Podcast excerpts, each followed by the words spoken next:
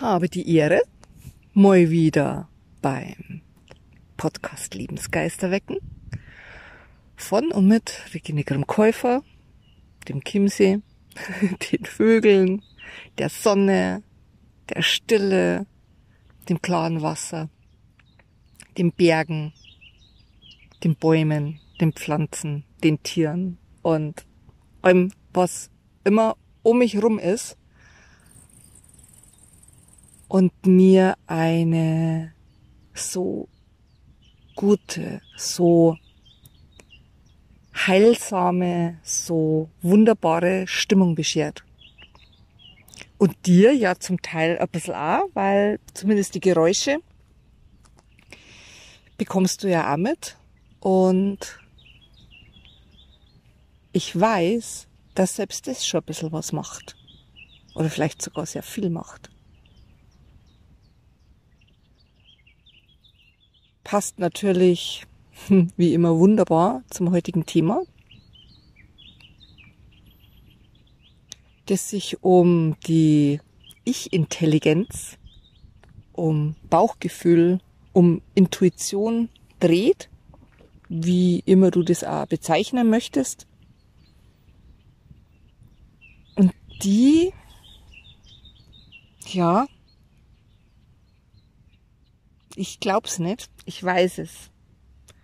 Das Wichtigste ist, das Wichtigste tatsächlich, um gesund zu bleiben oder wieder zu werden, um glücklich zu sein oder wieder zu werden, um Beschwerden wegzukriegen oder gar nicht erst zu bekommen. Nur, was ist denn diese Ich-Intelligenz? Also mit Bauchgefühl und Intuition können wir ja ein bisschen was anfangen. Das, das, die, die Ausdrücke, glaube ich, kennt jeder von uns. Aber diese Ich-Intelligenz, die bezeichnet nichts anderes. Also Ich-Intelligenz ist jetzt so ein Ausdruck äh, von mir, den, den ich benutze, den ich, ich nicht so kreiert habe, aber den ich einfach dafür benutze, weil es für mich der, der richtigste aller Ausdrücke ist. Man kann das auch Körperintelligenz nennen und dann gibt's so die emotionale Intelligenz, dann gibt's die äh, kognitive, also die Denkintelligenz, es gibt die somatische Intelligenz, die sich auf äh, Ernährung bezieht, also wie wir essen, was wir essen. Und ich sehe das ja immer ganz gern als Ganzes. Ich find's immer irgendwie ein bisschen hm, schwierig, wenn wir Dinge, die uns betreffen, voneinander abspalten. Wir kennen alle den Spruch, ähm, Körper, Geist und Seele sind eine Einheit. Das sagen wir auch mal schnell, sagt jeder von uns mal schnell, nur das wirklich wahrnehmen, dass es so ist. Hm, sind tatsächlich die wenigsten. Also das wirklich bewusst spüren, das bewusst fühlen, das bewusst sehen, dass das, dass das tatsächlich eine Einheit ist, ähm, gelingt uns oft nicht so in dem Maß, wie es, wichtig wäre, wie es, wie es gut wäre. Weil wir das gewohnt sind durch die Medizin, durch ähm, Ratgeber, durch ähm, Lehren, die wir erhalten haben im Laufe unseres Lebens. Ähm, sehen wir eher so diese Abspaltung, mit der können wir besser leben. Dass man sagt, wow, der hat ja psychisch ein Problem oder der hat äh, körperlich ein Problem. Ähm, ja, natürlich, das ist vielleicht das, was sich äh, deutlicher bemerkbar macht. Aber ich kann kein körperliches Problem haben ohne ein seelisches, emotionales im Hintergrund. Und ich kann kein seelisches, emotionales oder ich werde kein seelisch-emotionales Problem haben und überhaupt keine körperliche Einschränkung. Das, das geht nicht, weil es einfach zusammenhängt, weil es einfach eine Einheit ist. Und deswegen mm, mag ich das auch nicht so gern, diese Intelligenzen so einzeln zu sehen und hab die für mich, für meine Arbeit ähm, zusammengefasst in diesen Überbegriff der Ich-Intelligenz. Ja, und warum Ich-Intelligenz? Ganz einfach, weil nur ich die Intelligenz für mich selber habe, weil nur ich das Gespür für mich selber habe, weil nur ich weiß, was mir gut tut und was nicht. Das kann von außen kein Mensch wissen. Geht nicht. Kann Ratschläge geben. Wenn ich zum Beispiel sage, ja, also so über den Daumen gepeilt, äh, macht Sinn äh, bei dem und dem körperlichen Zustand, bei der und der äh, körperlichen Betätigung, bei der und der geistigen oder seelischen äh, Konstitution über den Tag verteilt so und so viel Wasser zu trinken, zum Beispiel. Das ist eine Empfehlung, das ist so eine, so eine Faustregel, die man da hat. Und doch muss derjenige immer, immer, immer selber schauen, passt es? Ist es mir zu viel? Ist es mir zu wenig? Brauche ich was anderes? Da käme man nicht drum rum. Und das Interessante ist, dass wir das irgendwie nicht gelehrt bekommen, dass uns das keiner sagt, dass uns das keiner erzählt, wie wichtig das ist. Als Kinder können wir das relativ gut. Ich glaube, jeder, der irgendwie mal annähernd irgendwas mit Kindern zu tun gehabt hat, kennt dieses Verweigern von etwas, wo wir meinen, ah, das ist jetzt ganz wichtig, zum Beispiel, dass das Kind, was weiß ich, Gemüse isst, ein bestimmtes Gemüse. Und das Kind spuckt uns das Gemüse aus. Oder Menschen, die Äpfel nur geschält essen. Jetzt zum Beispiel, wo man sagt, bist du wahnsinnig? Ausgerechnet unter der Schale sind ja die meisten Nährstoffe. Ja, ja, aber der Mensch hat schon seinen Grund, warum er Äpfel nur geschält isst. Vielleicht vertrockt er einfach das eine oder andere, den einen oder anderen Inhaltsstoff nicht, der unter der Schale wohnt. Und in seiner Ich-Intelligenz hat er irgendwann mal festgestellt, der Apfel bekommt mir ohne Schale besser. Also ist ihn ohne Schale. Ohne natürlich meistens, also ich sage mal, 98 Prozent der Fälle dingen da jetzt nicht bewusst drüber nach. Wir merken es halt und machen es. Und das Merken passiert ganz, ganz viel im Kindesalter. Nur leider kriegen wir das auch sehr massiv abgewöhnt. Weil ja jeder andere viel besser weiß, was gut für uns ist. Hm, natürlich, sobald es um mögliche Schäden ginge, die entstehen würden, an Körper, Geist und Seele, müssen wir natürlich eingreifen. Und den Kindern natürlich auch Angebote machen, den äh, Heranwachsenden Tipps geben, dass sie es ausprobieren sollen. Was tut mir gut? Ist, ist klar, logisch. Nur, wir verlassen uns viel zu sehr drauf, was uns vorgekaut wird, was angeblich das Richtige ist. Man braucht sie bloß Diäten anschauen, man braucht sie bloß, ähm, also Essen ist einfach ein, ein super Beispiel, man braucht sie bloß anschauen. Äh, diese Aussage, nur Vollkorn ist gesund. Dass Vollkorn gesund ist, ist kein Thema, ist schon richtig, aber halt nicht für jeden. Manche Leute essen Vollkorn und leiden massivst, weil sie es einfach nicht vertragen. Und das muss man rauskriegen. Und das ähm, ist uns von Geburt an, ist uns diese Ich-Intelligenz natürlich gegeben, die uns sagt, was tut uns gut, was tut uns nicht gut. Ein geniales Beispiel, finde ich, ist auch die Aufschieberitis. Also Aufschieberitis an sich ist ja grundsätzlich allgemein bemerkt doof. Ich habe mir immer gefragt, wo kommt denn diese Aufschieberitis her? Also ich habe die auch. Zum Teil massiv. Und habe da meine ganze Kindheit, meine ganze Jugend und mein, mein junges Erwachsenenalter durch immer wieder heftigste Probleme mit meiner Umwelt gekriegt, weil ich Dinge ja halt nicht so erledigt habe, wie andere sich das vorstellen. Ich habe jede Deadline eingehalten, ich habe Termine eingehalten, mache ich nach wie vor.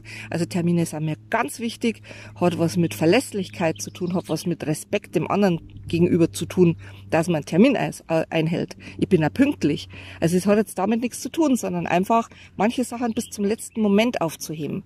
Ähm, manche Sachen wirklich laufen zu lassen und zu sehen, was passiert sieht man vielleicht sogar am deutlichsten, weil ich ja auch keinen festen Termin habe, keinen festen Tag habe, wo meine Podcast-Folgen erscheinen.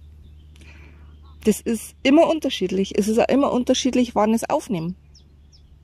Wenn jetzt eine Woche oder eineinhalb dazwischen sind, dann ist es halt so, weil das Thema gerade nicht, ja, passt. Also nicht das Thema passt, sondern der Moment weil vielleicht das morgen viel besser passt, weil man morgen das viel leichter äh, von den Lippen geht, weil ich vielleicht andere Einfälle habe, weil ich vielleicht andere Beispiele bringe. Ich denke da auch nicht großartig mehr drüber nach, seit ich festgestellt habe, dass ich da meiner Ich-Intelligenz, meinem Bauchgefühl, meiner Intuition absolut vertrauen kann. Und dass es immer gut wird und besser, als wenn ich es erzwinge wenn ich zum Beispiel meine, meine Fachartikel schreibe, habe ich eine Deadline. Und dann denken wir oft, bei, ah, jetzt müsstest du eigentlich anfangen und oh, schreibst es wieder so weit hinaus. Und dann kommt aber sofort die beschwichtigende Stimme, die sagt, ja, aber ich mach's dann, wenn der Impuls da ist, weil dann wird's richtig gut. Dann setze ich mich meistens sehr knapp setze mich dann hier, hau in einer Rekordzeit diese Artikel in den PC und bin hinterher total stolz auf mich, weil ich sehe, wow, ist der wieder gut worden. Und ich kriege auch dann die Feedbacks, dass gut sind. Wenn ich mir das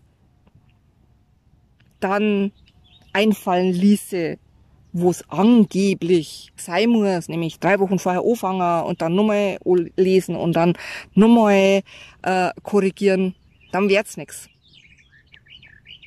Ist ja immer mein Podcast hier dasselbe. Ganz spontan. Es war heute zum Beispiel nicht geplant, dass ich mir jetzt hersetze und unter Folge einspreche, weil es irgendwie, ja, weiß ich auch nicht, habe ich nicht geplant.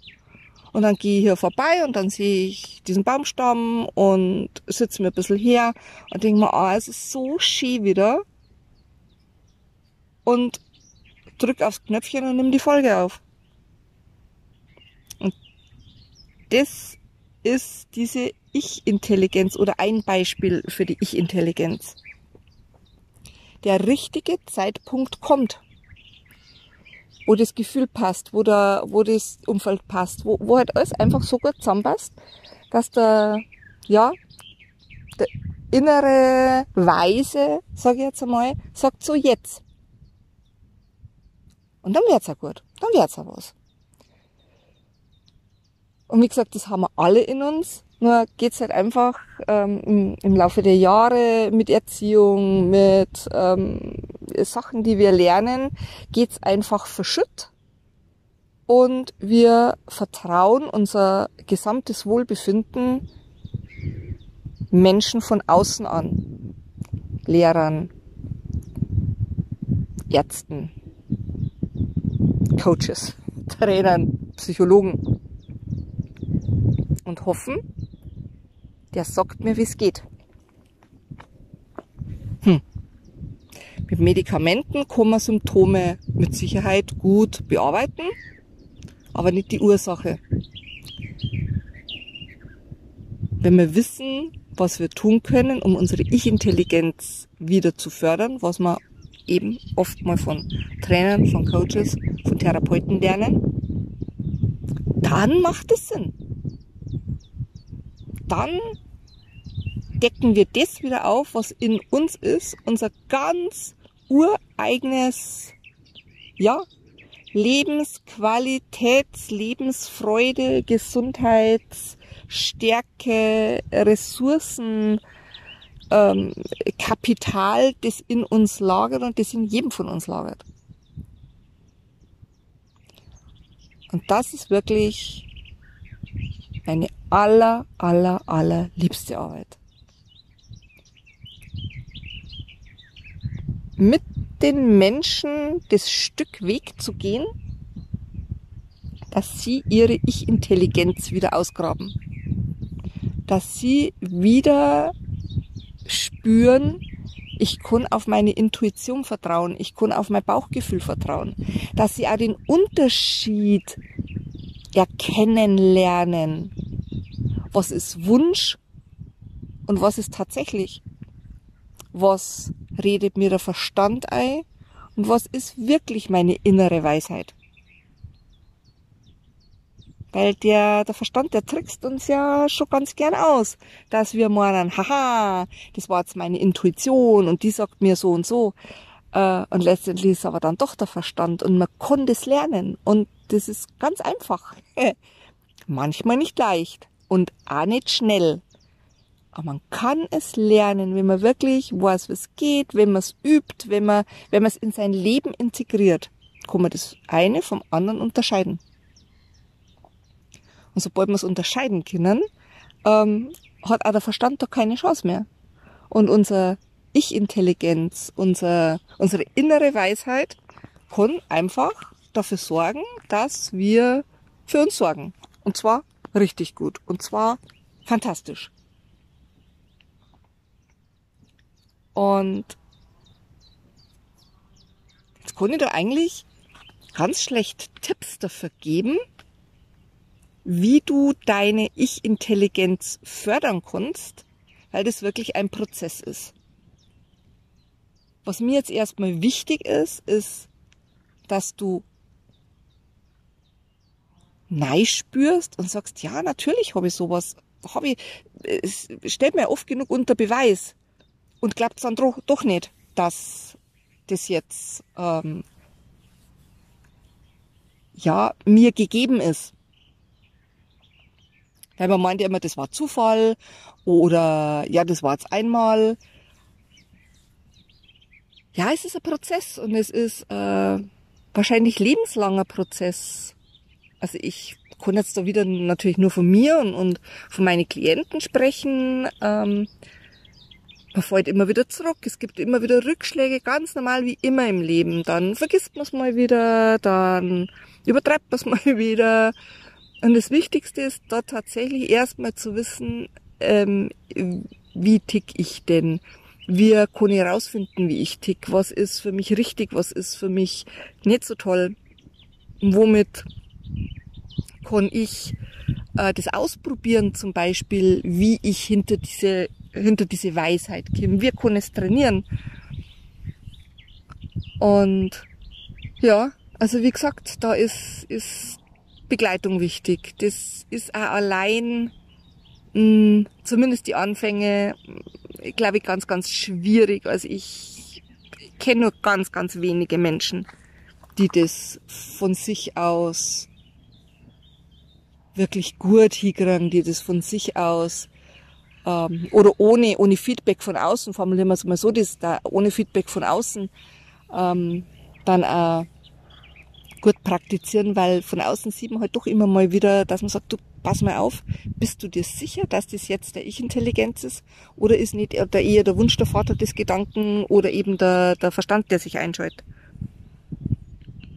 Aber selbstverständlich bin ich gern für dich da. Du weißt ja, ich arbeite in Präsenz hier am Chiemsee. Ich arbeite auch mittlerweile ganz, ganz, ganz viel online und es funktioniert so wunderbar.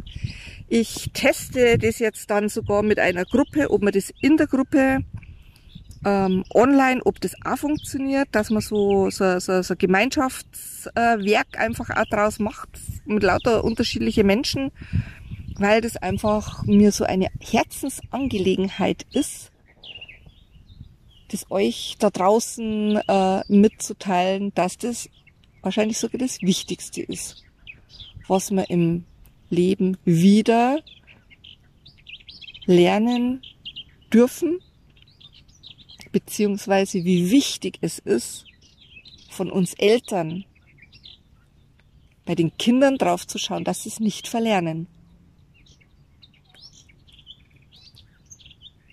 Wenn du wissen möchtest, wie du mit mir in Kontakt kommst, dann schau einfach unten in die, in die Beschreibung rein, da stehen alle Kontaktdaten. Ich freue mich, wenn wir ein Stück gemeinsam miteinander gehen. Ich freue mich, wenn du es für dich versuchst und mir vielleicht Feedback gibst, wie es, wie es funktioniert bei dir. Und ich freue mich, dass du mit dabei bist heute und hoffentlich in Zukunft. Und wünsche dir jetzt eine ganz fantastische Zeit. Ciao, Servus.